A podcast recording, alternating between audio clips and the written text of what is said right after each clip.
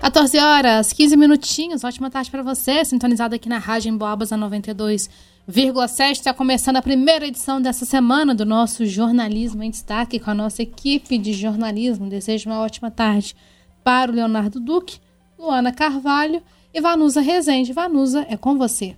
Olá, Isabela, boa tarde para você também. Uma excelente tarde para todos os amigos ouvintes. Um ótimo início de semana que infelizmente começou com uma notícia trágica aqui para a região, um acidente que vitimou duas pessoas na BR-265, próximo a Nazareno, inclusive com cobertura ao vivo da Rádio Emboabas. Vai ser destaque aqui do nosso jornalismo em destaque também, uma vez que a BR-265 continua interditada no sentido São João del Rei a Lavras e Lavras a São João del Rei. 2 horas e 16 minutos, mas antes a gente começa com o cenário nacional. Leonardo Duque fala pra gente que após a aprovação de Lula, o governo vai lançar programas para baratear carros e desenrola nesta segunda-feira, inclusive com esse programa novo, Desenrola, né, Léo? Boa tarde para você. Para quitar as dívidas, né, Vanusa? Boa tarde para você também, para todo mundo que nos acompanha. Olha, o governo vai lançar em cerimônia na tarde de hoje dois programas desenvolvidos pela equipe econômica. O Desenrola, que prevê o perdão de dívidas de até 100 reais, e as medidas para baratear carros populares. Os detalhes nas duas iniciativas foram aprovados pelo presidente Lula durante reunião com o vice e os ministros Rui Costa e Fernando Haddad das pastas Casa Civil e Fazenda. No caso das medidas para baratear os veículos, o governo decidiu por uma reoneração parcial do diesel para compensar as perdas com a arrecadação causadas pelo programa. Com isso, o objetivo é reduzir o impacto do retorno dos tributos no preço das bombas. A forma de compensação aos cofres públicos era a principal dúvida que ainda pairava sobre o governo em relação ao programa. A reoneração do diesel enfrentou uma resistência na equipe por elevar o custo de caminhoneiros e também pelo impacto na inflação.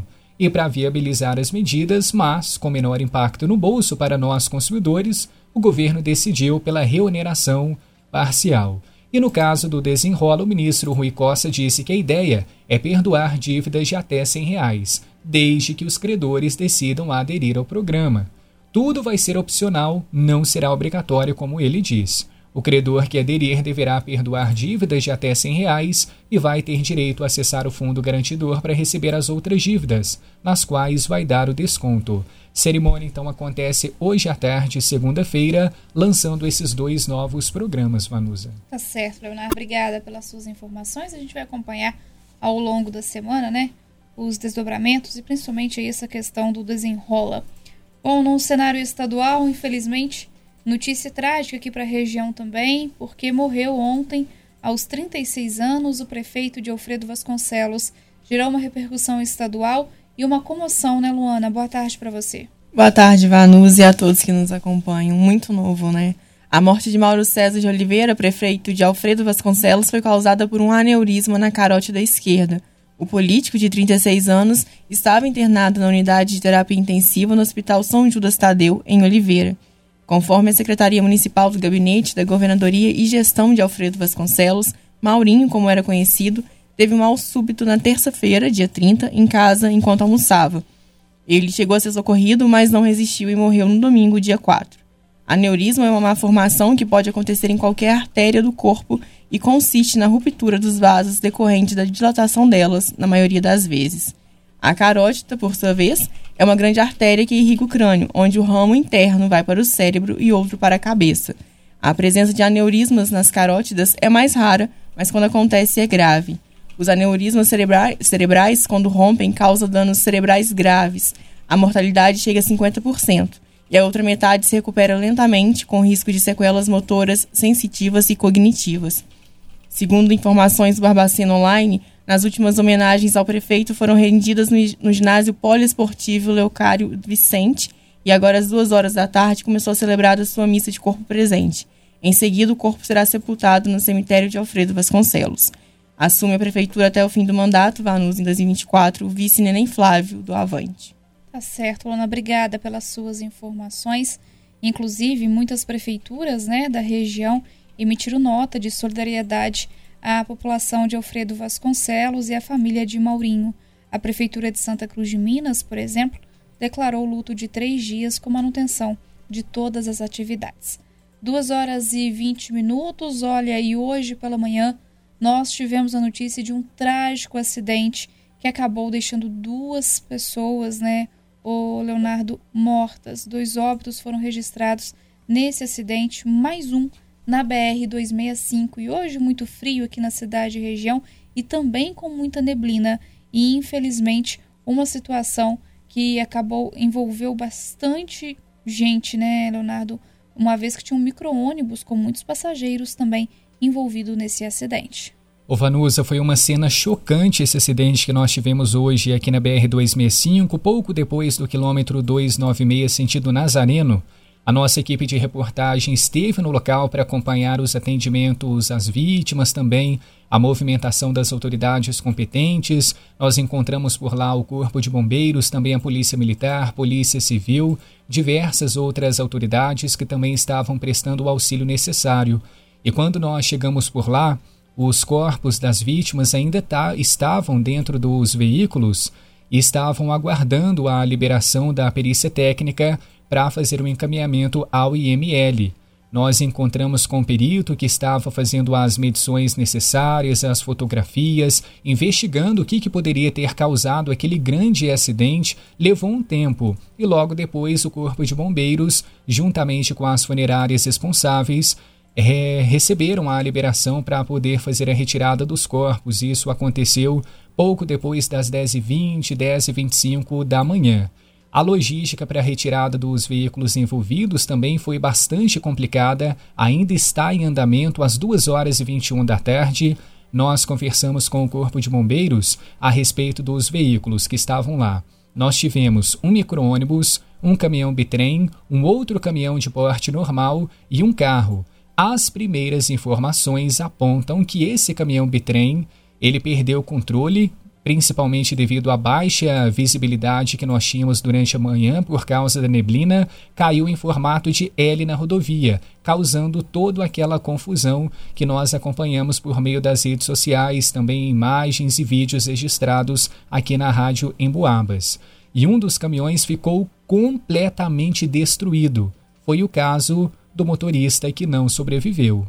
E logo depois nós tivemos um outro carro que acabou entrando por debaixo de um outro caminhão, no caso deste bitrem, que também ficou totalmente destruído, mas a informação que tivemos é de que a vítima sobreviveu.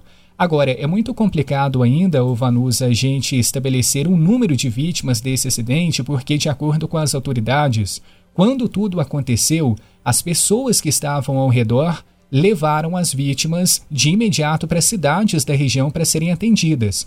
Então nós tivemos pessoas encaminhadas para Nazareno, Itutinga, Lavras e São João del Rei. Então as vítimas estão espalhadas. Nós recebemos algumas informações sobre o número de vítimas que foram atendidas, mas ainda tudo está muito espalhado. Eles estão reunindo para poder confirmar e repassar à imprensa.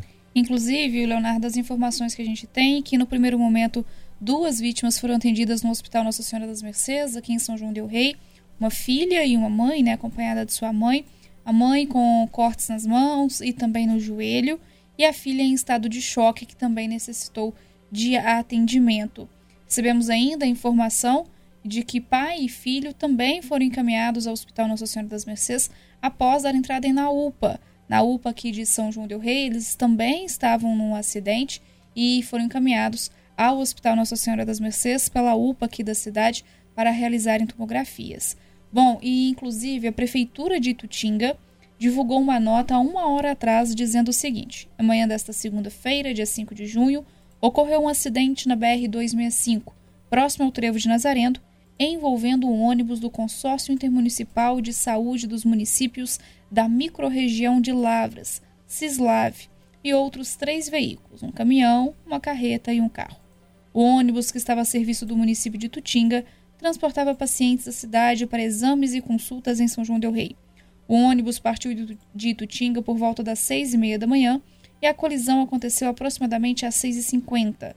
A bordo estavam 24 pessoas, incluindo 16 pacientes, seis acompanhantes, além do motorista e uma técnica de saúde. Lamentavelmente, uma servidora da Secretaria Municipal de Saúde veio a óbito em decorrência do acidente. A nota continua. Neste momento, o motorista encontra-se na cidade de Lavras, em observação médica e seu estado de saúde é considerado estável. Outra vítima está passando por exames na unidade de pronto atendimento de Lavras. Os pacientes que foram encaminhados para Nazareno estão em estado estável, enquanto uma pessoa com fratura exposta está sendo atendida em São João del Rei. A técnica de saúde também foi encaminhada para São João del Rei devido a uma, uma fratura no joelho. A Prefeitura de Tutinga, juntamente com o Cislav, expressa sua mais profunda solidariedade às famílias das vítimas e informa que está oferecendo todo o suporte necessário neste momento difícil. A nota continua e a Prefeitura de Tutinga informou também que vai decretar o luto oficial de três dias. Vanusa, nós acabamos de receber a informação aqui do Corpo de Bombeiros de que a pista da BR-265 continua interditada agora às 2 horas e 25 minutos. Eles ainda estão realizando o trabalho de retirada dos veículos da pista envolvidos neste acidente. Lembrando que a carga de um dos caminhões era soja que ficou completamente espalhada pela pista. Nós acompanhamos os primeiros trabalhos de limpeza da pista de rolamento, levou um bom tempo porque até certa hora tínhamos cerca de 10 funcionários de uma fazenda ao redor ajudando na retirada do da carga lá da pista. E depois, Vanusa, o Corpo de Bombeiros disse também que um trator estava chegando ao local para ajudar na limpeza. Precisava ser uma limpeza completamente minuciosa, porque a pista ficou muito escorregadia. A gente acompanhou mesmo até alguns funcionários quase caindo né, em meio à soja e até mesmo o perito da Polícia Civil que estava realizando os trabalhos no local quase caiu por causa do material que estava no chão. Disseram que poderia levar um bom tempo, também estavam aguardando a chegada de um caminhão especializado de Barbacena para ajudar na retirada dos veículos envolvidos, que também levou um bom tempo, por isso que até agora os trabalhos continuam, ou seja, BR continua interditada nos dois sentidos. É isso, o Leonardo, e chamar a atenção que a BR já está aí com é, bem mais limpa, né, do que a gente viu, inclusive em imagens feitas pela Rádio Emboabas vocês que estiveram no local, mas a carreta ainda continua tombada na pista, né?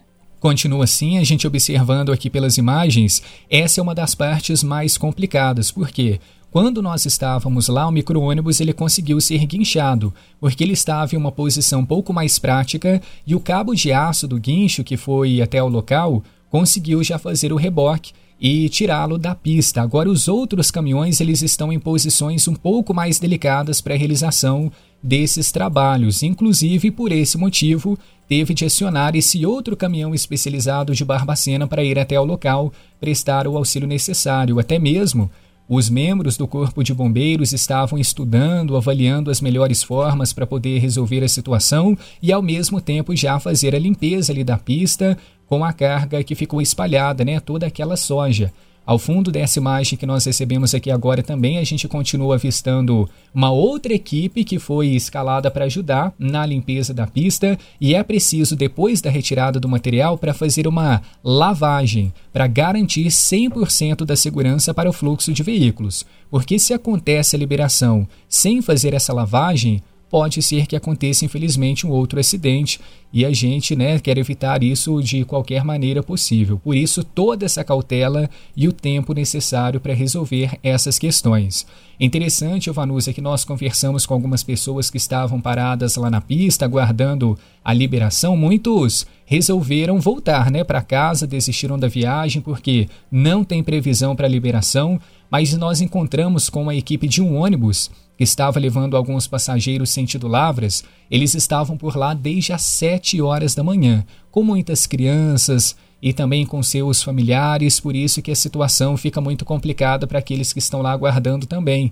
E a mãe dizendo: "Não sei o que, que eu vou fazer, porque já são quase 11 horas da manhã, eu já estou com fome, meus filhos daqui a pouco também já vão começar a pedir alguma coisa para comer e a gente não sabe. Mas a gente percebeu um clima também de ajuda e solidariedade entre as pessoas ali da rodovia, porque muitos caminhoneiros levaram café, um pão para fazer uma alimentação básica, estavam até mesmo compartilhando entre si. Muito, muito difícil essa situação, Leonardo, porque o acidente ocorreu antes das 7 da manhã, por volta de 6h50, né? E aí a, o pessoal que já estava no momento na estrada, né, é, muito próximo ao local do acidente, acabou ficando mesmo sem saída até para onde ir e pra, por onde sair, ou essa opção que você disse, de retornar. Fato é, gente, que os motoristas devem evitar o trajeto porque ainda não tem horário de liberação de pista. E no momento que liberar, a gente sabe que demora um tempo para normalizar. Então, durante toda essa tarde, agora já são duas e meia, não mesmo, não compensa mesmo pegar estrada sentido Lavras, né? São João del Rei Lavras, Lavras a São João del Rei.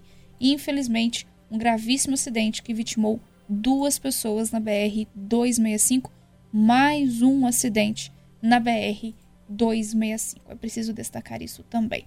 Bom, duas e meia, pessoal, vocês podem acompanhar as atualizações, claro, ao longo aqui da nossa programação e também nas nossas redes sociais, viu? facebook.com.br Rádio Boabas e Instagram, arroba Rádio em Boabas. Durante toda a manhã tivemos uma programação especial cobrindo esse acidente em Nazareno. Você pode conferir tudo por lá também nas nossas redes sociais. E agora, né, além de toda a solidariedade aos envolvidos, a gente destaca que a BR 265 continua interditada nos dois sentidos entre São João del Rei a Lavras. 2h31, Isabela, é com você.